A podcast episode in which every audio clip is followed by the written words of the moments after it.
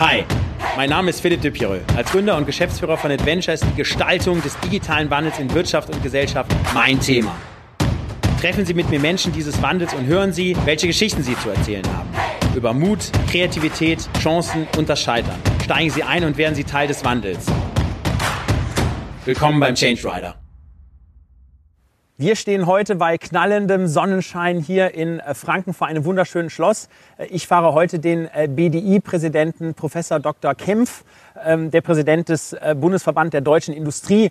100.000 Unternehmen, 8 Millionen Arbeitnehmer gehören ähm, dem Industrieverband an.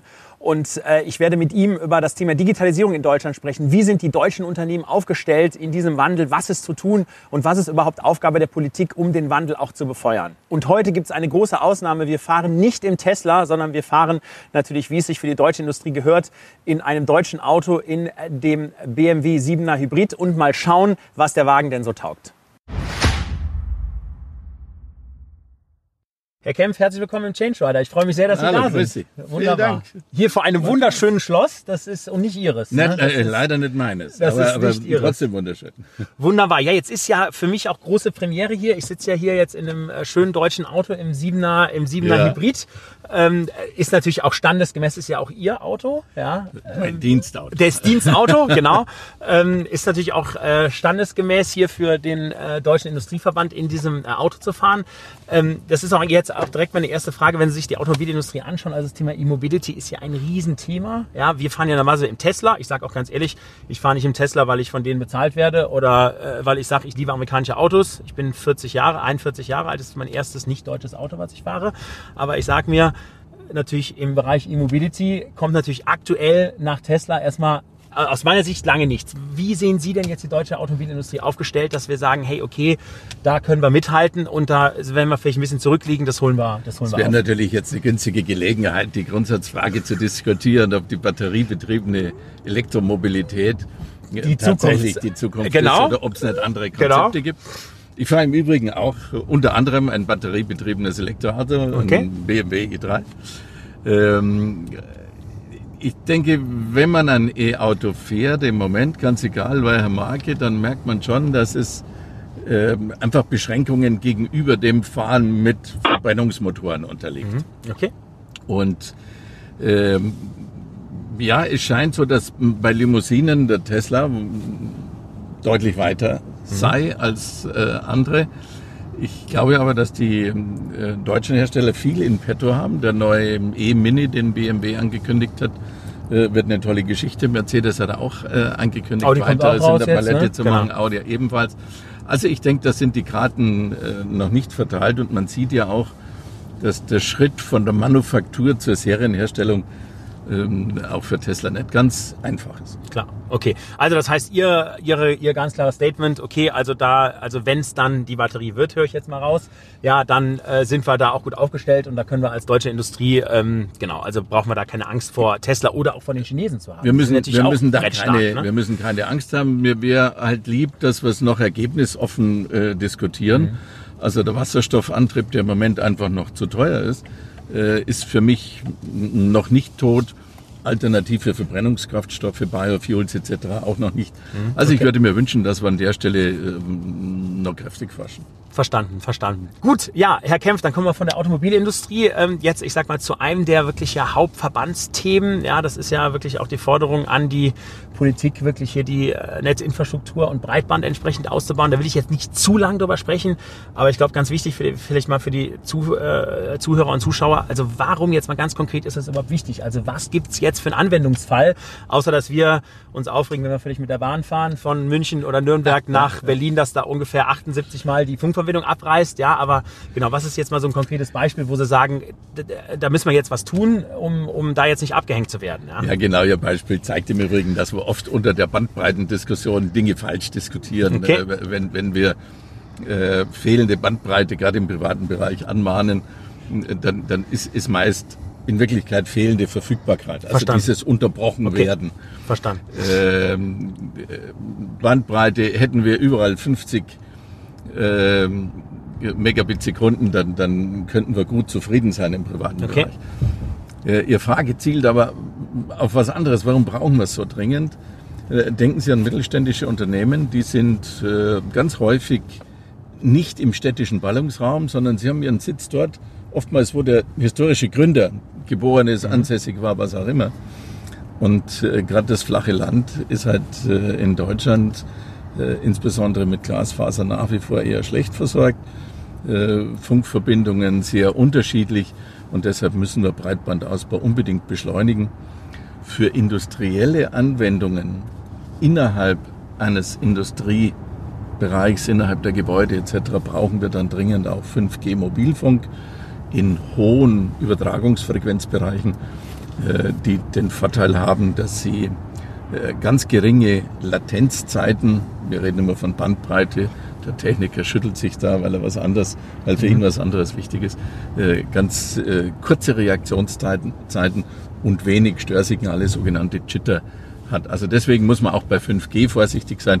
Da gibt es zwei unterschiedliche Konzepte. Ein Flächenkonzept im niedrigen Frequenzbereich und ein, ein sehr kleinflächiges äh, Konzept im hohen Frequenzbereich. Letzteres brauchen wir für On-Campus-Anwendungen zum Beispiel, also die klassische Machine-to-Machine-Kommunikation. Verstanden. Okay, das heißt, wenn beim Produktionsunternehmen dann die Maschinen miteinander sprechen, Daten austauschen genau. und das dann in die Verwaltung genau. geht. Und, da geht es äh, nicht so darum, genau. dass man Verstanden. eine große Fläche, okay. da muss man keine 10 Quadratkilometer abdecken, Verstanden. sondern da muss man innerhalb eines kleinflächigen Bereichs äh, sehr schnell reagible ja. äh, Netze haben mit, mit wenig Störsignal. Was ich jetzt so sehe in der ähm, deutschen Industrie, ich meine, Sie selber haben ja, ähm, sage ich mal, über Ihre zugehörigen Verbände ja über 100.000 Unternehmen, die ja Ihnen sozusagen angehören, den Verbänden angehören ähm, ist ja wirklich eine große Herausforderung, überhaupt mal das Verständnis für dieses, ich sag mal, ich sage ja immer schon fast Unwort Digitalisierung, was ja jeder auch falsch benutzt, ja, oder jeder auch anders benutzt. Für den einen ist es irgendwie interne Digitalisierung von Systemen, für den anderen ist es neue Geschäftsmodelle, für den anderen ist es, in das, ja. ist es Industrie 4.0. Also was ist denn da überhaupt ähm, Ihre Sicht jetzt als Verband dazu? Wie kann man denn überhaupt hier, ähm, äh, sage ich mal, auch über die Politik dann die Industrieunternehmen irgendwie da äh, hinbringen, dass an Verständnis dafür da ist und dass man B vielleicht auch als Unternehmer, auch als vielleicht Kleinunternehmer, vielleicht auch eine Roadmap entwickeln kann, wie man jetzt überhaupt selber mal mit der Digitalisierung startet und was dann selber überhaupt die richtigen Schritte dort in der Digitalisierung sind. Also ich glaube, wichtig ist, dass wir erläutern, was, was, was ist diese digitale Transformation oder Digitalisierung, von der wir reden eigentlich und was macht die digitale Transformation jetzt so besonders, denn digital sind wir eigentlich seit der Erfindung der EDV, Klar. also das ist jetzt nicht gerade äh, was Neues im 21. Jahrhundert. Was macht es jetzt so besonders? Wir haben jetzt Möglichkeiten, zum Beispiel durch breitbandige Kommunikation, zum Beispiel durch IPv6, also ein Internetprotokoll, das uns die Adressierung ähm, von, von Milliarden von Dingen erlaubt, sodass Dinge miteinander sprechen konnten. Beispiel, konkretes ja Beispiel. Wer äh, jetzt? Eine Produktionsmaschine äh, mit dem Flurförderzeug. Okay, also mit verstanden. dem okay. Äh, Gerät in der Fabrikhalle. Das Ware ist fertig, kommt vorbei oder die, oder, die genau. Ware abholt. Verstanden, okay. Und das konnten wir bisher im Adressrahmen von IP4 äh, natürlich nicht, weil wir gar nicht so viele unterschiedliche Adressen vergeben hm, konnten. Verstanden. Also das macht es jetzt neuer, interessanter, dazu noch Plattformökonomie etc. Also ich versuche allen immer zu erklären, eine digitale Transformation braucht vier Dinge. Man muss überlegen, äh, kann ich das Produkt digitalisieren? Mhm. Was kann ich am Prozess digitalisieren? Wie kann ich digitale Plattformen nutzen? Welche digitalen Technologien kann ich selbst anwenden? Und in jedem Unternehmen wird es eine unterschiedliche Kombination dieser vier Bestandteile geben. Also mein Lieblingsbeispiel ist immer die digitale Brezel, die wird es wahrscheinlich auch in 50 Jahren nicht geben. Also Hoffentlich wenn, nicht, wenn, das ist ein Desaster. genau. Ja, genau. Also wenn der Bäckermeister mich fragt, äh, du Schlaumeier, äh, wie soll ich denn eine Brezel digital machen? Verstanden. Dann werde ich sagen, das ist nicht die Frage. Mach okay. die anderen drei. Verstanden. Ja, und dann wird ein Schuh draus. Verstanden. Jetzt haben Sie ja gerade auch ja über Plattformökonomie gesprochen. Also das, ich sehe ja auch so ein bisschen bei uns in Deutschland, also das Thema natürlich auch Mut, das Thema auch Risiko gehen. Also häufig ist ja auch beim Thema Geschäftsmodell, Innovation das Thema, greife ich mich da selber an? Bin ich da auch vielleicht selber Disruptor von mir selber? Und äh, ich sage mal, und wie, wie gehe ich dann überhaupt mit diesen Themen um, wo ich mich selber angreife? Wie sehen Sie denn da eigentlich die Industrie und gerade halt Deutschland aufgestellt? Weil ich sage mal, das hat ja auch viel mit Ausprobieren, viel mit Mut zu tun und auch viel mit Scheitern zu tun. Und da sind wir in Deutschland ja nicht nicht gerade dabei, dass wir sagen, hey, äh, haben wir jetzt mal fünf äh, Sachen in Sand gesetzt, ist gut und jetzt haben wir daraus gelernt, machen wir weiter. Das ist ja eher dann auch gerade in Unternehmen auch kritisch zu sehen. Ne? Also ich sehe dabei ein grundsätzliches Thema, das haben alle. Es, es ist so ein Klassiker der Betriebswirtschaftslehre, äh, wie schlachte ich meine Cash-Cow? Wie und wann ja, und warum? Klar. stimmt. Ja, also das ist so der, der, das, der Klassiker, der alle immer wieder beschäftigt. Äh, dieses Problem haben aber alle. Das äh, Problem, das wir in Deutschland spezifischer haben als andere Länder, ist das Problem, das zusammenhängt mit Datenplattformen. Wir, wir haben uns in den äh, letzten Jahren intensivst um Datenschutz gekümmert, mhm. den ich nicht vom Tisch wischen will, aber die sehr intensive in den Vordergrund gestellte Diskussion eines sehr hohen Datenschutzlevels hat uns natürlich viele Möglichkeiten geraubt, ähm, statt über Datensparsamkeit, über Datensouveränität nachzudenken. Letzteres wäre ungeheuer wichtig, wenn wir uns neue Welten erschließen wollen. Und deshalb immer mein Appell, äh, nicht Datenschutz vernachlässigen, äh, sondern Datenschutz tatsächlich weitermachen Okay. Äh, aber statt Datensparsamkeit das Bauprinzip der Datensouveränität drunter legen. Hm, Dann verstanden. können wir mehr Plattformen nutzen. Äh, wie, wie sind wir da aufgestellt? Äh, mir gibt Hoffnung, wenn ich über die Hannover Industriemesse laufe. Die letzten zwei Jahre hat sich deutlich gezeigt, dass eine Vielzahl der dort ausstellenden Unternehmen nicht mehr nur ihre Produkte präsentiert hat, sondern Lösungswelten drumherum. Das heißt, dieser Vierklang von äh, Produkt, Prozess, äh, Plattform und was mache ich bei mir selber, der hat sich auch in den Präsentationen sehr, sehr deutlich gezeigt. Und das macht mir Mut, dass es in Industrieunternehmen viel mehr gibt, als wir sehen. Okay, verstanden, verstanden. Wie, wie sehen Sie die deutsche Industrie aufgestellt ist in der Zusammenarbeit mit, mit Startups. Also das, ähm, ich glaube, das wächst ja so langsam, das, aber sicher, dass man sich da auch öffnet. Ja. Aber ich glaube, so der klassische, ich komme ja selber aus einer Mittelstandsfamilie, ja. ne, also da, da natürlich, ähm, sage ich mal, mit einem Startup zu kooperieren oder mit denen sogar vielleicht mal einen Prototyp zu machen, ohne dass vielleicht auch die Nutzungsrechte direkt und die IP geklärt ist und so. Also da tut man sich natürlich auch schwer. Also wie, also wie ist da Ihre, ich, Ihre Sicht da Das finde ich ganz interessant. Ich, ich, ich bin hier im Nürnberger Raum auch noch engagiert bei einem Startup Incubator mit dem Namen Zollhof. Mhm. Und wir werden im Moment überrannt von Anfragen von Corporates, also großen Unternehmen. Super. Äh, die nicht nur unsere Räume, sondern auch die Manpower, die wir da haben, ähm, sind teilweise äh, freiberuflich tätige, klassische IT-Freelancer äh, oder junge Studierende, die mit denen zusammen äh, Joint Software Development machen wollen. Mhm. Okay. Und ähm, das ist äh, für mich ganz spannend, weil es mir natürlich zeigt, ähm, dass da ein, eine hohe Nachfrage da ist. Auf der einen Seite die, die Nachfrage, die sich wohl generiert daraus, dass die Unternehmen merken, dass sie zwar eine Menge Know-how in ihren eigenen Entwicklungsabteilungen haben, aber möglicherweise nicht unbedingt ähm, in äh, allen Bereichen die Agilität in der Entwicklung. Verstanden. Meine Theorie dazu ist, das ähm, haben wir als Vorstände wahrscheinlich in unseren Unternehmen selbst kaputt gemacht. Wir müssen uns kritisch fragen, äh, wie viel Entwicklung haben wir zugelassen ohne Vorstandsvorlage? Ah, verstanden. Und, und okay. wie viel Iterationsschleifen Klar. hat vermutlich eine Vorstandsvorlage äh, gezogen, Verstanden. bis wir im Vorstand, in den Vorständen der Unternehmen, da war das Unternehmen, wo ich tätig war, bestimmt keine Ausnahme, bis wir darüber entschieden haben. Und auf der anderen Seite wollen wir aber die Agilität der Entwicklung. Und viele Unternehmen, das, das merke ich eben aus diesem Umfeld, nutzen im Moment so Joint Development Spaces. Hm, okay, verstanden verstanden. Wenn Sie sich jetzt die Politik anschauen, also ich sag mal neben dem, ich sag mal flammenden Appell wirklich zu sagen, okay, also Netzinfrastruktur, Breitband, ähm, müssen wir was tun. Was sind da sonst so wirklich die Themen, gerade in Bezug auf die Transformation, gerade in Bezug auf den großen Wandel, der da draußen ist, die großen Player, die aus USA ja noch vermehrt auch weiterhin kommen, ja, im Bereich B2C ja auch sehr, sehr stark sind. Ja, da sage ich ja, wir sind ja auch eine Industrienation, die ja im B2B-Bereich ja auch sehr stark ist. Aber wo sind da Themen, wo Sie sagen, hier, da muss die Politik ran und da muss man was machen? Also von Förderprogrammen bis hin zu, was weiß ich. Also neben meinem Lieblingsthema Datenschutz, wo wir einfach das Bauprinzip überdenken müssen. Datensparsamkeit ist das falsche Bauprinzip für ein Datenschutzrecht des 21. Jahrhunderts. Es muss uns gelingen, dies durch Datensouveränität zu ersetzen. Das geht nur technisch. Da gibt es wunderbare Lösungsansätze, gibt ein Fraunhofer, ähm, zwei Fraunhofer-Institute, die da ähm, ungeheuer weit auch in der Forschung sind. Und ist also, es da beim, sorry, beim Thema Datenschutz nicht auch interessant? Weil ich finde ja zum Beispiel diesen Consumer-Datenschutz wirklich, also nicht, dass der B2B-Datenschutz nicht auch wichtig ist, aber das finde ich total richtig zu sagen, hey, ne, und da muss man eigentlich genau wissen, welche Daten werden von mir gespeichert und so weiter und so fort. Aber wenn ich mir jetzt ein Business-Umfeld anschaue, ja, und ich sage mal eine Visitenkarte bekomme auf der Messe und die Visitenkarte eingebe und daraufhin sage, hey, und da mache ich jetzt mal einen digitalen Approach hin und schicke dir mal eine Information. So dürfte ich eigentlich gar nicht, müsste ich ja auch wieder nachfragen jetzt. Also da frage ich mich ja, muss man da nicht auch B2C und B2B auch mal trennen? Also vom, rein vom Datenschutz her.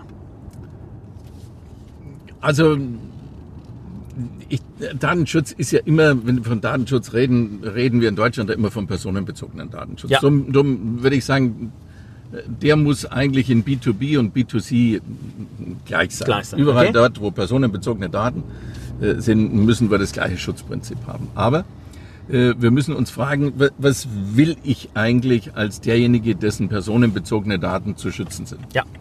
Äh, Ihr Beispiel. Wir, wir füllen im Moment eine Fülle von Datenschutzerklärungen aus. Mhm. Und ich behaupte, ohne wirklich gelesen zu haben, was da drin steht. Stimmt. Ja. ja. Äh, wir tun dies aber unter dem Gesichtspunkt des Verbraucherschutzes und des Datenschutzes. In Wirklichkeit, wenn wir beide jetzt mal auf den Zettel schreiben müssen, was interessiert uns eigentlich, was mit meinen Daten passiert, wenn ich sie zum Beispiel auf einer Internetplattform eingebe? Gibt das Unternehmen, dem ich sie gebe, die Daten weiter? Wenn ja, nur innerhalb des Konzernverbunds oder außerhalb des Konzernverbunds? Ähm, in welcher Form und in welcher Kombination werden die Daten weiterverarbeitet? Werden sie pseudonymisiert? Werden sie anonymisiert? Also ich behaupte mal, wenn wir zwölf Q&As hätten, also zwölf Fragen und zwölf mhm. Antworten drauf, dann wäre unser Bedarf an Datenschutzauskunft Verstanden. hinreichend geklärt. Okay. Und okay. wir müssten keine 17-seitigen okay. äh, juristisch verfassten Erklärungen Stimmt. lesen, äh, wo wir einfach keine Lust dazu haben, weil wir irgendwas machen.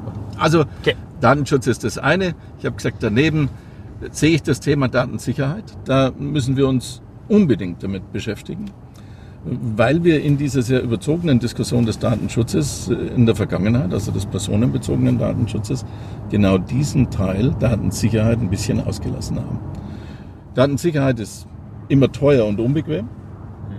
Beides müssen wir aber tun, sonst wird es gerade im B2B-Bereich keine vernünftige Plattformökonomie geben. Kein Unternehmen wird seine Daten ähm, in irgendeiner Form der Plattform zur Verfügung stellen, wenn es nicht sicher ist, was damit durch wen in welcher Form passiert. Also da müssen wir ähm, entsprechend investieren. Was kann die, was kann die Politik jetzt da tun? Also was wäre, also aus jetzt, äh, ich sag mal, politischer Sicht, also um das Thema. Beim Thema Datensicherheit bin ich gar nicht so sehr derjenige, der in Richtung Politik deutet, sondern äh, in mehr in Richtung uns Verstanden? Unternehmen selber. Okay. Wir haben in Deutschland dafür hervorragende Forschungskapazitäten. Wir haben auch hervorragende Umsetzungskapazitäten, nicht nur Kapazität, sondern auch Know-how dazu. Es wäre schön, wenn wir dies bündeln könnten würden wir dies bündeln, dann wären wir, glaube ich, äh, an der Stelle nahezu unschlagbar. Äh, natürlich gibt es da auch noch ein paar Wettbewerber weltweit, die man so aus dem Consumer-Business kennt. Aber da wären wir richtig gut. Wir, wir, wir müssen es nur auf die Straße bringen. Okay, mein drittes okay. Thema ist künstliche Intelligenz und das ist tatsächlich ein Thema, wo ich in Richtung Politik appelliere. Da brauchen wir enorme Unterstützung durch Forschungsmittel. Die Forschungsmittel, die im Koalitionsvertrag angekündigt sind, werden dafür allein nicht reichen. Ähm, aber beim Thema künstliche Intelligenz äh, wird, glaube ich, ein großer Teil der Weichen für die Zukunft gestellt werden. Ähm, da müssen wir aber auch viel in Überzeugung der Bevölkerung tun. Es gibt mir noch viel zu viele Ängste zum Thema künstliche Intelligenz. Man hat das Gefühl, wann immer man das vielleicht auch nicht besonders günstige, die besonders günstige Begrifflichkeit verwendet, kriegen die Leute Angst vor Humanoid-Robotern oder Avataren, die äh, uns irgendwann mal den Hintern versohlen, weil sie nicht mehr machen wollen, was wir ihnen gesagt haben. Äh, also da, da müssen wir einfach mehr äh, realistische Ansicht, was ist künstliche Intelligenz, wofür wird sie in welchen Zusammenhängen angewendet, da, da brauchen wir auch noch viel Aufklärung. Verstanden. Was und wie kann denn dort jetzt auch eine Aufklärung stattfinden? Weil wenn ich jetzt mal so den ähm, Bürger mir anschaue, ich sag mal die Blue-Color-Leute, also die Menschen, die ja in der Produktion arbeiten, also wenn sie jetzt durch, äh, wissen Sie natürlich noch besser als ich, bei BMW jetzt durch die, durch die Produktionshallen gehen, sieht man natürlich sehr stark natürlich Roboter und sehr, sehr stark natürlich auch Maschinen, die dort entsprechend aktiv sind. Man sieht eher weniger Menschen, okay. Aber wenn ich natürlich jetzt den Verwaltungsapparat mir anschaue, ne, oder jetzt mir den Steuerberater anschaue, oder Wirtschaftsprüfer oder Rechtsanwalt, da sage ich natürlich schon in 5, 10, 15, 20 Jahren, glaube ich, dass natürlich ultra viele Arbeiten, die jetzt noch händisch gemacht werden, von irgendwie der Datenanalyse über die Interpretation, Auswertungen, Fehlerkorrekturen und so weiter und so fort dass das wahrscheinlich alles natürlich Maschinen machen werden. Was sagen Sie den Menschen dort, die natürlich sagen, hey, habe ich jetzt ja eigentlich Angst um meinen Arbeitsplatz? Was soll ich machen? Soll ich jetzt programmieren lernen? Oder bin ich das jetzt der... eine ganz, ganz, ganz wichtige äh, Frage, nämlich sich die Frage zu stellen, was hemmt uns denn digitale Transformation positiv anzunehmen? Wovor haben wir Angst? Und, und ähm, eine Angst ist Kontrollverlust, ähm, hatten wir vorher mit dem Thema Datensicherheit. Äh, eine andere Angst ist möglicherweise die um Arbeitsplätze. Und da war es in der Tat nicht sonderlich hilfreich, dass die Diskussion in Deutschland von einer wissenschaftlichen Arbeit der Autoren Frey und Osborn bestimmt wurde, die zu dem Schluss kamen, dass also äh, gigantisch hohe Prozentzahlen von Berufen äh, völlig obsolet sein. Wegfallen sozusagen, genau. Äh, das hat die Diskussion in eine völlig falsche Richtung befeuert. Warum? Substituiert und substitutionsgefährdet sind Tätigkeiten, mhm. nicht notwendigerweise Berufe. Ich mache das gerne an einem Beispiel klar. Ähm, der Beruf des Automechanikers hat sich in den letzten Jahren völlig gewandelt. Warum? Mhm weil einzelne Tätigkeiten, die bis vor kurzem für seinen Beruf völlig unabdingbar waren, äh, nicht mehr gefragt sind. Beispiel, äh, jeder gute Automechaniker in den 70er Jahren konnte mit einem Schraubendreher am Motorblock oder am äh, Zylinderkopf ähm, Motorengeräusche interpretieren, wie in einem Stethoskop oder wie mit einem Stethoskop. Und äh, das braucht er heute nicht mehr. Dafür okay. hat er die Diagnosesteckdose. Klar, okay. Das heißt, wenn ich Stimmt. mit meinem Oldtimer zum Schönes Automechaniker Beispiel. gehe, äh, dann bin ich Opfer seiner Anpassungsfähigkeit, die ihm die digitale Transformation Klar. verlangt hat. Verstanden. Stimmt. Ja, und, und so, solche Beispiele gibt es viele. Jetzt wird Stimmt. man mir natürlich sagen, äh, Dieter Kempf, dein Beispiel stimmt dort nicht, äh, wo ich einen Beruf habe, der im Wesentlichen aus einer Tätigkeit besteht. Mhm. Ja, das stimmt. Ein Beispiel aus dieser Frei-Ostbahn-Studie ist der sogenannte Text Declarer. Also derjenige, der im amerikanischen System dem privaten Steuerpflichtigen hilft beim richtigen Ausfüllen seiner Steuererklärung. Dann sage ich, ja, den wird man nicht mehr brauchen.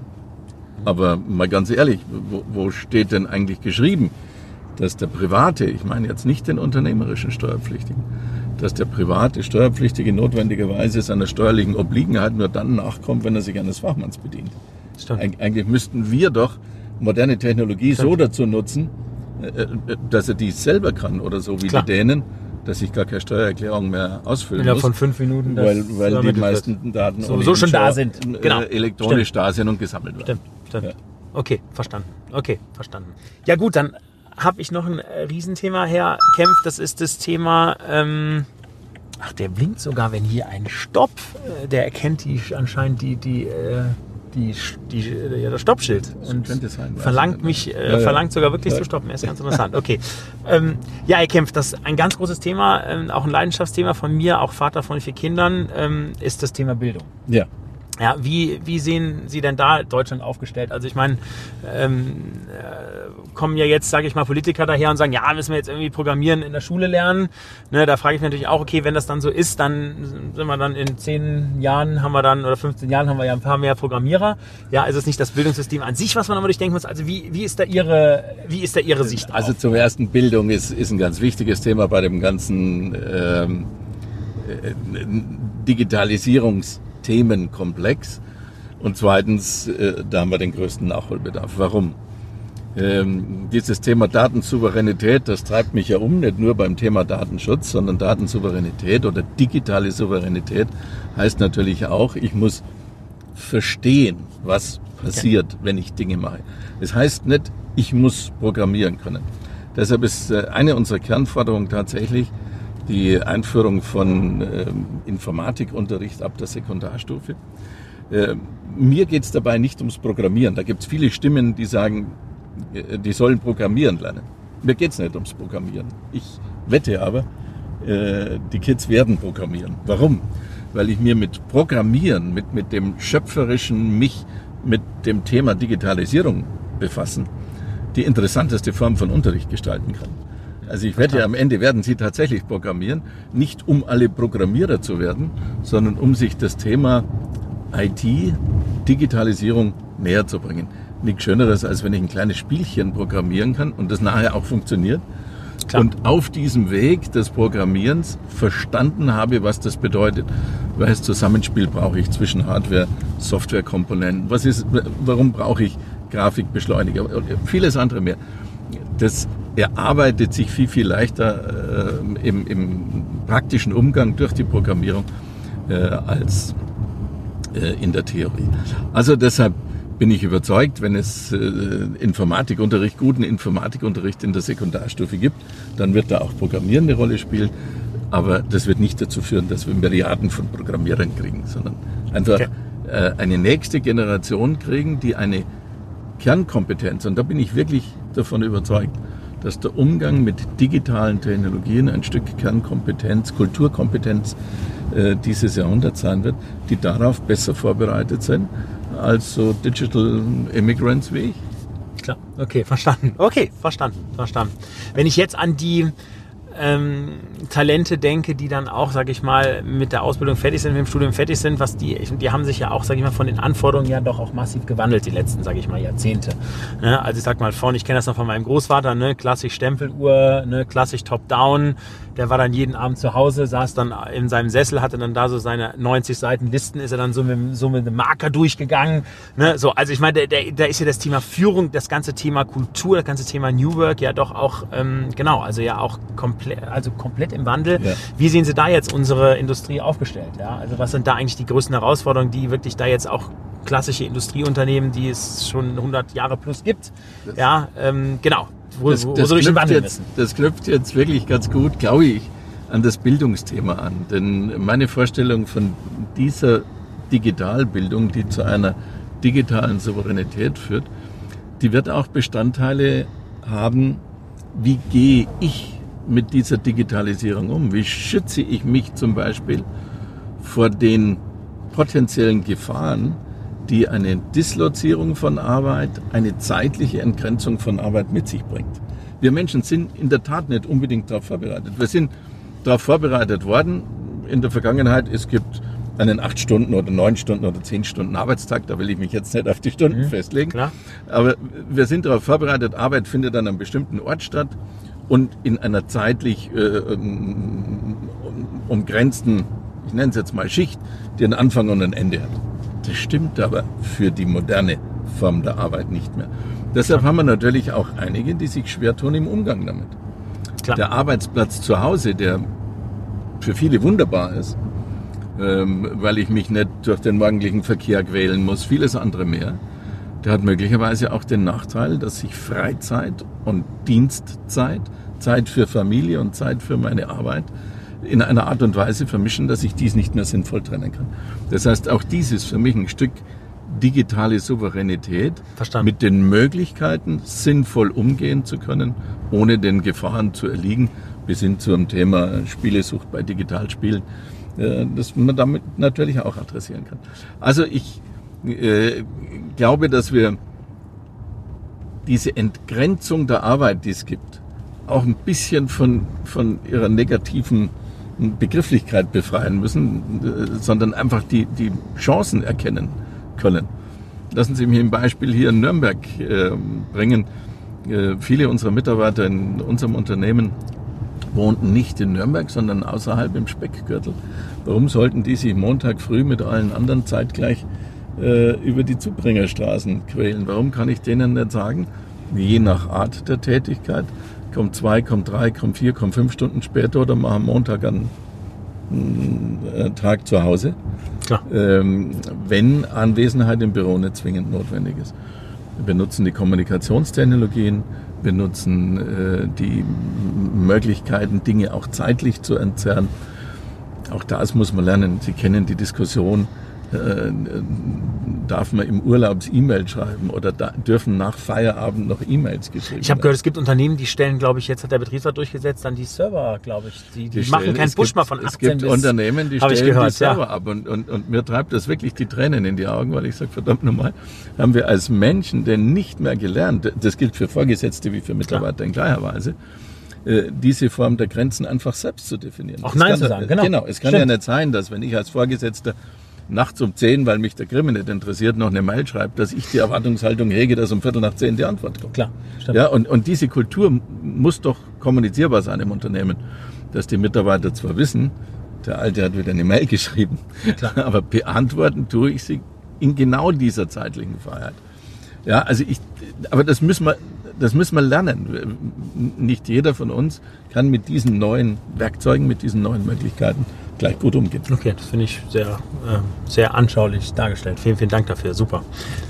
Ja, äh, Herr Kempf, der ähm, diesjährige TDI hat ja, glaube ich, zum Thema, habe ich gehört, äh, das Thema Risiko, ähm, Risiko auch wagen und Risiko eingehen. Was, wie ist Ihre, wie ist Ihre Sichtweise dazu? Also wahrscheinlich in Bezug auf Industrie, aber wahrscheinlich auch in Bezug auf die Politik ähm, äh, zum Thema Risiko. Naja, jetzt ist, jetzt ist man in Deutschland immer schnell dabei zu sagen, wir haben in Deutschland keine Risikokultur. Das, das glaube ich im Übrigen nicht so ganz. Okay. Ähm, wo ich aber zustimmen würde, wir haben keine Kultur der Akzeptanz des Scheiterns. Ja. Eine Risikokultur haben wir sehr wohl. Ja. Also wenn man einfach in die Vergangenheit guckt, ich denke jetzt an, an, an Mechanik, an Elektrotechnik, äh, was alles deutsche Handschrift in der Erfindung trägt, das denken Sie an, an Pharmazie, an Chemie. Also äh, dazu sagen, wir hätten äh, in Deutschland geschichtlich keine Risikokultur, ist einfach äh, nicht richtig. Aber Kultur der Akzeptanz des Scheiterns haben wir in Deutschland nicht. Da müssen wir sicherlich noch dazulernen. Und wir müssen junge Menschen animieren und nicht nur animieren, sondern dieses auch unterstützen, ähm, indem wir ihnen Techniken damit umzugehen beibringen, ähm, wie man unternehmerische Risiken eingeht, wie man sich mit Ideen selbstständig macht. Und äh, da ist an den Rahmenbedingungen noch einiges äh, zu tun. Wie viel Universitätsangebote gibt es zum Beispiel im Bereich der Informatik äh, zur Start-up-Gründung? Verstanden. Ja, okay. und, also das, das könnten wir, und, und ich meine jetzt nicht nur, also meine, meine Vorstellung von der künftigen Welt ist nicht nur, dass wir uns äh, digitale Plattformen schaffen, sondern da gibt es auch noch mehr. Ähm, äh, digitale Transformation geht bis in die Mechanik, geht in die Sensorik, in vieles andere mehr. Eben immer an meinen vier Dingen, äh, Produkte, äh, Prozesse, Plattform äh, und äh, eigene Digitalisierung. Und ähm, ja, verstanden. Und glauben Sie, wenn ich jetzt ans Thema Entrepreneurship und auch Gründen denke, also wer, wer kann da Impulsgeber sein? Sie haben jetzt mal eben als Beispiel, ich meine, am besten sind es ja immer die Elternhäuser, das ist ja so das, ne, eigentlich das klassische Bild, ne? man kommt, also die Unternehmerfamilie, dann, dann äh, ich sag mal, hat man da natürlich auch äh, vielleicht auch eine hohe Wahrscheinlichkeit, dass dann auch jemand gründet, ja, oder jeder, jemand da an, als äh, Unternehmer aktiv wird. Ich muss jetzt nochmal fragen, rechts, links. Äh, genau, sorry. Genau, können wir aber guten. Genau. Ähm, also in Unternehmerfamilien ist es, glaube ich, ähm, einfacher. Ähm, und ich sag mal, da ist eben dann das Elternhaus dann der Impulsgeber. Aber glauben Sie, dass da Universitäten oder der, der Staat oder Politik oder wer, wer kann da sonst die äh, Menschen, die Jugendlichen äh, oder auch die Erwachsenen ermutigen, sagen, hey Leute, probiert das mal aus. Und trotz einer eher No-Failure-Toleranz-Kultur äh, wag es mal und äh, genau, versuch mal was. Also als unmäßiger Typ äh, wünsche ich mir natürlich immer äh, alle gleichzeitig. Ähm, und äh, fangen wir mal bei den Eltern an. Da, da, müssen wir jetzt ganz klar sehen und analysieren. Wir sind in Deutschland natürlich eine alternde und auch saturierte Gesellschaft. Die Chance, dass solche nahezu revolutionären Impulse aus so einer Gesellschaft kommen, ist eher gering. Also äh, der Rat der Eltern, äh, äh, äh, geh doch, werd doch Beamter, da hast du was Solides, jetzt übertreibe ich mal äh, ganz extrem. Sicheren Job. Äh, da hast du ja. einen sicheren Job, geht, geht zum Unternehmen XYZ, da hast du einen sicheren Job. Äh, der, der wird umso häufiger kommen, je stärker eine Gesellschaft genau in dieser Klar. Situation ist. Also äh, ja, ich wünsche mir natürlich den Impuls auch von den Eltern, aber man muss Realist bleiben. Äh, der, der wird eher aus Gesellschaften kommen, die, die hungrig sind, als aus Gesellschaften, die saturiert sind und, mhm. und eher höheren Alters Verstanden. Verstanden. Das heißt, bleiben die Universitäten, bleibt natürlich auch die, die Öffentlichkeit, bleibt auch ein Stück Bildung. Das, das muss nicht erst an der Uni anfangen. Aber Entrepreneurkurse an der Uni fände ich schon ziemlich zwingend. Die äh, amerikanischen Unis machen uns das vor. Äh, deshalb gibt es dort auch viel, viel mehr Lust, äh, dies zu tun. Potenzial dafür hätten wir. Dann muss man ganz offen gestehen, wir haben dabei noch ein kleines Geschlechterproblem. Okay. Äh, für äh, Jungs ist es scheinbar attraktiver, dieses Risiko einzugehen, als für junge Mädchen. Die müssen wir aus ihrer Ecke ein bisschen rausholen. Ähm, auch im Beruf habe ich die Erfahrung gemacht, dass wir viele junge Damen mit, mit Führungsfähigkeit hatten, aber wenn ich gefragt habe, wer interessiert sich für eine Führungsposition, dann waren immer die Finger der Jungs und der Männer schneller in der Höhe als die der, der Damen. Das, das, da sind wir auch als Führungskräfte gefragt, da sind auch die Elternhäuser gefragt. Ich sehe uns da nicht auf dem schlechten Weg. Aber Verstanden. Ähm, wir, wir haben in den letzten Jahren schon eine ganz ordentliche Gründungskultur in Deutschland aufgebaut. Ähm, wir müssen mehr noch dafür tun, dort raus aus den jungen Leuten mit, mit Ideen, äh, mit Bereitschaft, Neues zu wagen. Dort kommen die Impulse auch für die großen Unternehmen. Okay, und müsste da jetzt auch nicht beim Thema jetzt wirklich klassisch, also Entrepreneurship in Bezug auf Gründungen, wenn ich jetzt gerade mir die Frauen noch anschaue, ähm, äh, ich sag mal, müssten da auch nicht irgendwie viel mehr Förder Förderprogramme initiiert werden von der Politik? Also Herr Pinkwart hat ja jetzt hier in Nordrhein-Westfalen ein Förderprogramm ähm, initiiert, ähm, wo man wirklich äh, sagt, da kriegt man als Gründer wirklich ein Jahr oder zwei auch wirklich ein, ein solides Gehalt auch mal, mal gezahlt, 1000 x Euro, dass man da irgendwie Dinge auch mal ausprobieren kann, Dinge testen kann. Natürlich muss man einen Business Case vorlegen mhm. und natürlich muss man auch zeigen, dass man da gewillt ist, das Ding entsprechend umzusetzen, aber muss da nicht auch viel mehr passieren bei, bei uns im Land oder äh, weil ich meine, zur Bank kann ich ja gar nicht gehen. Ich habe zum Beispiel mein Unternehmen, Adventure, jetzt mit, äh, wir haben ja knapp 300 Leute, jetzt ähm, äh, auch jetzt Teil der, ähm, der EY-Familie seit letztem Jahr. Ich, als wir angefangen haben, war ich bei der Sparkasse in München. Ja. Mhm und habe gesagt, Leute, Leute, ich, ähm, Leute, ich brauche, ähm, ich brauche, genau, ich ähm, wollte einen Dispo haben von, ich glaube, 10.000 Euro. Und jetzt kommt's, ähm, ich musste erstmal bezahlen äh, 180 Euro, um überhaupt in so ein Finanzierungsgespräch so, so zu kommen. So. Und natürlich war die Antwort, sehr, sehr respektvoll allerdings. Herr mhm. Dupchireux, super. Ah, was Sie gemacht haben, Lebenslauf toll. Ah ja, Konzept, Digitalisierung, mh, hm, okay. Ja, ob das denn kommt und so, schauen wir mal. So, also keine Chance. So, also das heißt also, wie, wie schaffe ich es denn dann auch, ich sag mal, in Deutschland, wo jetzt ja gerade nicht äh, der VC und die, das Seed Money ja in der frühen Phase ja nicht gerade sprudelt in der Breite, wie schaffe ich es oder äh, wer kann der Impulsgeber sein, um halt hier auch wirklich junge Menschen äh, wirklich zu befeuern, dass sie überhaupt gründen, aber denen auch Sicherheit zu geben, dass, hey, wenn du gründest, dass du zumindest mal in dem ersten Jahr äh, kannst du dir was zu beißen holen und, äh, geht's, und kannst deine Miete zahlen. Mhm. Ja. Also jetzt bin ich inhaltlich voll bei Ihnen. Ich, ich, bin nur an der Stelle nicht derjenige, der sofort immer nach staatlicher Förderung okay. ruft. Ähm, äh, und, und vor allen Dingen mit Förderung nicht gleich immer gleichsetzt, äh, dass es finanzielle Förderung sein muss. Ich glaube, Förderung in der, in der frühen Phase hat ganz viele Komponenten. Also solche Startup-Inkubatoren, wie es ganz viele gibt. München hat einen ganz, ganz tollen, die TUM. Ja, super. Äh, also TUM abgekürzt, natürlich auch in Anspielung auf die TU München. Unternehmertum heißt der äh, Inkubator.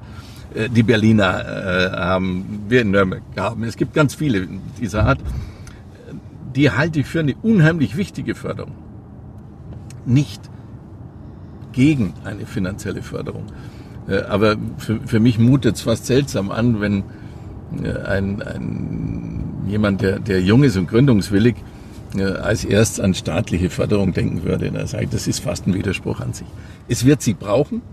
Ähm, es, es wird Förderwettbewerbe brauchen, wo, wo eine, eine Jury darüber befindet, ist dies eine vielversprechende Idee. Vielversprechende genau. Idee, trauen wir da was zu ähm, nicht nur um Seed Money zu bekommen, sondern auch um, ich sag mal so ein gewisses äh, Seriositätsfundament äh, für die Akzelerationsphasen zu bekommen. Ja, also äh, wenn, wenn, wenn ich sagen dann, das haben sich schon mal drei Leute angeschaut, die haben da auch schon mal Geld gegeben dafür, weil sie es für interessant halten, dann sind die nächsten Phasen in denen wir uns in Deutschland ja deutlich schwerer tun als im Seed Financing. Seed Financing geht mittlerweile deutlich besser, anders als Ihre persönliche Erfahrung. Ähm, die Akzelerationserfahrung ist noch eine andere, die ist in Deutschland schwerer. Da hindert uns natürlich auch, glaube ich, eine deutsche Mentalität. äh, ein Amerikaner, der ein Unternehmen gründet, äh, will so reich werden wie Steve Jobs. Ist klar. Und, da haben wir noch ein, ein Deutscher steigt bei 10 Millionen aus. Genau, ja, ja, ja, absolut. Okay, ja, ja, guter, guter Punkt, guter Punkt. Also das heißt, da sagen Sie also auch, dass so das ähm, Thema, also das ist ja auch das große Thema der Bewertung in den USA, das große Thema auch der Bereitschaft, auch wirklich große Beträge äh, mit natürlich einem immensen Ausfallrisiko. Auch dort natürlich neun von zehn Startups rauchen ja natürlich ab. Das ist in Amerika ja, ja auch nicht besser als bei uns, ja, oder schlechter.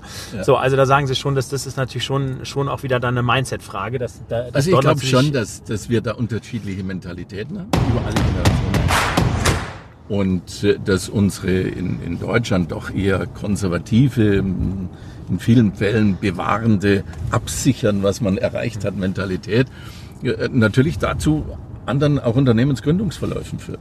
Hm, verstanden. Also wenn, wenn man sieht, was, was, was haben wir äh, Startups in Deutschland, die Unicorns sind, das ist wahrscheinlich jetzt gerade mal der Flixbus, äh, äh, Unternehmenskonglomerate haben wir, die zusammengenommen äh, die Milliarde äh, haben. Äh, die beiden Brüder, die da ganz maßgeblich dabei sind, die werden von der Öffentlichkeit ähm, nicht wirklich wahnsinnig geliebt und sie haben aber hervorragende Unternehmen die Sambas zustande gebracht. Die, die drei, genau, ja, ja, genau, absolut. Ja, absolut. Und ich sage, stimmt. Ich, ich würde mir auch hier wünschen, dass die Öffentlichkeit differenzierter damit umgeht. Man, man muss nicht alles gut finden, was sie machen. Verstanden. Man muss auch nicht bei allem, was sie gemacht haben, denken, die Idee sei in, in originär in Deutschland entstanden. Aber sie hatten zumindest den Mut, Dinge anzupacken und sie haben sehr viel auch in gute und, und richtige Richtung angepackt. Verstanden. Ja, wir haben ja eben schon viel über das Thema Mindset gesprochen. Jetzt sind wir in Deutschland, haben wir ja, ich sag mal, von der Grund-DNA als, sag ich mal, ingenieurschaffendes Land. Wir sind ja wirklich in perfekten Produkten und Dienstleistungen zu Hause. Also launchen ja auch nur Dinge und vermarkten ja nur Dinge, wenn die natürlich geprüft sind und wenn die sicher sind und wenn die allen Normen entsprechen, wenn das alles passt. So. Ähm, und das ist ja die äh, Seite, die, glaube ich, für unsere Wirtschaft auch weiterhin das Backbone ist und ganz, ganz wichtig ist. So, wenn ich natürlich jetzt an Startups denke und wir haben ja auch schon darüber gesprochen, über das Thema Agilität, über das Thema ähm, Schnelligkeit, auch über das Thema Scheitern, über das Thema Testen, so, dann ist das natürlich eine DNA, die natürlich eher auch hinderlich ist. Wie, wie sehen Sie da, ähm, sage ich mal, die deutsche Industrie äh, aufgestellt? Und ich sage mal, sind denn da auch, sage ich mal, die klassischen Unternehmen überhaupt äh, gewillt und in der Lage, ähm, da auch mal wirklich neue Wege zu gehen? Ja? Ich, ich, ich, sehe dieses Thema gegenwärtig tatsächlich, wie Sie es beschreiben. Ich, ich bemerke aber auch, dass in einer Vielzahl von Unternehmen, die, die ich sehe, die ich kennengelernt habe, äh, das Thema, wie, wie machen wir unsere Entwicklungen agiler? Wie, wie bringen wir agile Techniken nicht nur in der Softwareentwicklung, sondern in unser gesamtes Unternehmen? Dass dies sehr viele beschäftigt. Ich sage manchmal scherzhaft, äh, es ist ein Top-Down-Problem. Ja, also äh, vermutlich müssten die Vorstandsetagen aufhören, für jede Entscheidung Vorstandsvorlagen. Okay. Äh, zu verlangen, äh, die in unzähligen Iterationsschleifen dann möglicherweise zum Ergebnis führen. Ähm, wir müssten mehr Spontaneität zulassen. Ähm, aber gerade die intensive Nutzung von Coworking Spaces zwischen, zwischen Corporates und, und jungen Gründern, äh, Studierenden, äh, die, die macht mir Hoffnung, dass das Thema erkannt ist, dass es vielleicht noch ein Stück weit dauert, bis man es umsetzen kann. Ähm, brauchen, tun wir dies. Jetzt muss man aber aufpassen, dass wir die herkömmlichen äh, Entwicklungswege, die wir in Deutschland haben, nicht zu sehr verteufeln. Sie haben uns zumindest zu dem Industrieland gemacht, genau. das eigentlich weit über unsere ansonstige geografische oder bevölkerungsmäßig oder was immer man äh, anführen wollte, militärische Bedeutung hinaushebt. Genau, ich glaube ja auch, dass das auch unsere Kern-DNA des Perfektionismus ist und das wirklich, also sage ich mal, unser Ingenieursdenken. Ich glaube, dass das weiterhin auch essentiell wichtig ähm, sein wird. Ja, nur dass man halt eben schauen muss und da haben Sie völlig das richtig äh, gesehen. Das sehe ich genauso, dass die Unternehmenslenker, die Führungsetagen halt verstehen müssen, dass man vielleicht auch da ein anderes Denken braucht, vielleicht in einem anderen Teil vom Unternehmen oder im geschützten Raum oder mit einem Startup oder wie auch immer. So, und dass man da natürlich eben dann auch dieses Mindset des Testens und des noch nicht fertig und des Ruckelns eben haben kann. So, und wenn es dann aber validiert ist und im Grund funktioniert, dann braucht man wieder den perfekten Kern, genau. um es dann wieder, ich genau. sag mal, in der Perfektion auf die Rampe zu schieben. Und ich glaube, genau diese Mixtur genau. müssen wir lernen. Das, das ist wahrscheinlich auch ein Stück zeitlicher Entwicklungsweg. Genau, absolut. Wir haben ja schon so ein bisschen über das Thema ähm, Scheiterkultur gesprochen und da möchten wir natürlich hier als Format dazu beitragen, ähm, dass die äh, Mitfahrer äh, natürlich auch selbstbewusst auch mal ähm, die eine oder andere Scheitergeschichte äh, erzählen. Und es würde mich sehr freuen, Herr Kempf, wenn Sie sich da ähm, beteiligen würden. Was ist Ihre Scheitergeschichte? Gibt es überhaupt eine? Wer, wer, erinnert sich schon gerne an, an, an, Scheiter, an, an Scheitergeschichten? Äh, ja, natürlich gibt's eine, wie, wie, wie bei jedem. Also das natürlich läuft auch in einem erfolgreichen Berufsleben nicht alles glatt. Die Retrospektive glättet manche Dinge. Gut. Äh, ich musste bei der DATEV, in meiner DATEV-Zeit für eine aus meiner Sicht äh, sehr, sehr wichtige Satzungsänderung drei Anläufe machen. Erst beim dritten Anlauf ist sie gelungen. Äh, beim zweiten Anlauf bin ich krachend gescheitert, habe in der Entlastung des Vorstands eine Stimme über der 50-Prozent-Marke gekriegt.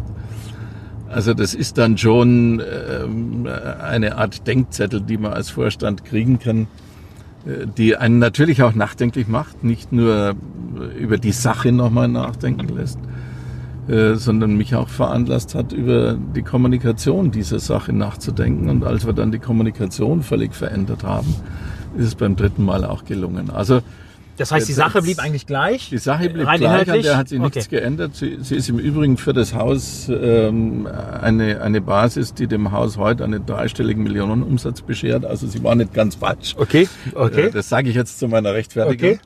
Okay. Äh, aber ich muss klar erkennen und musste klar erkennen, äh, dass man schwierige Dinge nicht mit Logik kommunizieren kann, sondern wenn ich äh, Menschen brauche, dann muss ich sie im Herzen erreichen, nicht Verstanden. nur mit ihrem Verstand. Und das habe ich sträflich vernachlässigt. Und das hat mir einen ordentlichen Denkzettel äh, gebracht. H hätte auch schief gehen können. Okay, also verstanden. Also richtig ja, schief okay, verstanden. Ja, Kommunikation ist alles. Das ist ja, immer, der, immer ja. die Grundlage von vielem. Und Kommunikation ist nicht nur Logik. Ja, okay, verstanden. Stimmt, stimmt. Ja, gibt es im äh, Leben des äh, Herrn äh, Kemps eine Situation, äh, wenn Sie darüber sprechen, ich sage immer peinlichster Moment, wo Sie mit dem hochroten Kopf äh, anlaufen, äh, die Sie denn teilen wollen? Also da, da fällt mir immer wieder eine Geschichte ein in, in meinen ersten Tagen bei Ernst Young. Ich war relativ junger Revisionsassistent äh, bei einem sehr großen Mandat als Wirtschaftsprüfer darf man das sagen. Es war Texas Instruments Deutschland damals, also für mich eine, Hatte ich einen Taschenrechner eine große, genau ja. eine große Ehre, bei Texas Instruments eingesetzt zu sein. Und äh, der dortige Corporate Entity Controller war ein ehemaliger Partner von Price Waterhouse, also einer der anderen großen Wirtschaftsprüfungsgesellschaften. Ein sehr honoriger Mann, den, den ich sehr bewundert habe. Und ich war in der Kantine beim Essen, es gab irgendwas Gulaschartiges. Und er kommt auf der anderen Seite des Tisches äh, auf mich zu und reicht mir über den Tisch hinweg die Hand. Also jetzt, jetzt reicht er mir die Hand. Ich sprang auf. Und es kam, wie es kommen musste. Die Krawatte landete in dem Gulasch. Gulasch. Äh, und äh, er sah dies natürlich mir gegenüberstehen und deutete ganz entsetzt auf meine Krawatte. Was macht der Mensch? Er richtet sich auf und guckt selbst nach unten mit dem Erfolg, dass die äh, triefende Krawatte an der Gegen äh, Jackett und Hemd äh, getitscht ist. okay. Und ich aussah, wie ich es jetzt besser nicht beschreibe. Und jetzt können Sie sich vorstellen, wenn Sie so junge Revisionsassistent sind, was da in Ihnen vorgeht, äh, wenn, wenn der Chef des Unternehmens, er war nicht der Chef, er war der Corporate Entity Controller, aber das war für mich eben der höchste, mit Klar, dem ich verstanden. zu tun hatte, wenn der dieses hautnah miterlebt, äh, wo sie am liebsten im Erdboden versunken wären. Verstanden. Das ist ja dann auch immer schade, dass man da ja dann noch nicht diese Digitaltechnik bei sich hatte mit äh, Handy und Smartphone, weil hätte man natürlich ein schönes Selfie auch noch. Hätte man, hätte man auch noch ein Selfie hätte man festhalten können. können jetzt. Ja, ja, ja. Hätte man das jetzt nochmal ja. einblenden können. Okay, das ist eine schöne, eine schöne Geschichte. Ähm, Herr Kempf, Ihr Appell an die Zuhörer ähm, Zuschauer in Bezug auf den Wandel, in Bezug auf die Transformation, Digitalisierung, das, was jetzt, wo wir schon drinstecken, das, was da kommt. Da mein mein Appell ist wirklich offen sein für Neues. Man, man muss deshalb nicht alles Neue adaptieren, aber man muss offen sein für Neues und äh, bereit sein, sich Gedanken darüber zu machen, wofür kann man es wie nutzen und nicht immer gleich durch die erste Negativbotschaft ins äh, Boxhorn jagen lassen. Und diesen Mut will ich nicht nur den Jungen mitgeben, sondern auch denen, die in meinem Alter sind. Meine Mutter im Alter von 85 korrespondiert äh, mit mir ähm, über moderne Elektronikprodukte. Das kann man auch noch im Alter erlernen. Ah, wow. Ja. Also das heißt, also das heißt richtig per Messenger und Genau. Ja, Von- ja. oh, wow. und, es gibt mir die Chance, wo überall Toll. ich bin, ähm, irgend, ihr, ihr eine Notiz zu schicken, damit sie weiß, wo ich bin, ihr ein Bild zu schicken. Und es gibt ihr die Chance, ein Stück weit dran zu partizipieren, was der Jung, man bleibt ja immer Sohn, auch wenn man schon ziemlich alt ist, was der Junge so macht. Super, super. Ja, Herr Kempf, jetzt sind wir auch schon wieder an der wunderbaren Burg zurück. Eine Frage bleibt mir noch. Ähm, Gibt es eine Nominierung, die Sie im Kopf haben, wo Sie sagen, okay, das ist äh, eine Person, die hier wirklich in das Format passt und die wir gerne mal einladen oder die Sie jetzt auch gerne einladen möchten? Also es ist natürlich immer äh, ganz schwierig, jemand auszuwählen. Ich nenne Ihnen zwei, wo ich sage, die halte ich für ganz, ganz interessante Gesprächspartner, wo es da ganz viele gibt. Äh, eines wäre Carsten Spohr, der Chef der Lufthansa. Äh, und eines wäre der neue Vorstandschef von Scheffler. Oder der noch neue. Beide äh, in, mit, mit äh, ganz unterschiedlichen äh, Tätigkeitsbereichen, aber ich glaube höchst interessante Gesprächspartner. Gut, alles klar. Die werden wir gerne einladen. Ich danke Ihnen ganz herzlich, äh, Herr Kempf, für Ihre Zeit hier und äh, für die Ich tolle Fahrt. auch. Und, Es hat Spaß gemacht. Ja, dann äh, alles Gute weiterhin. Vielen Danke. Dank. Ciao. Danke. Tschüss. Ciao.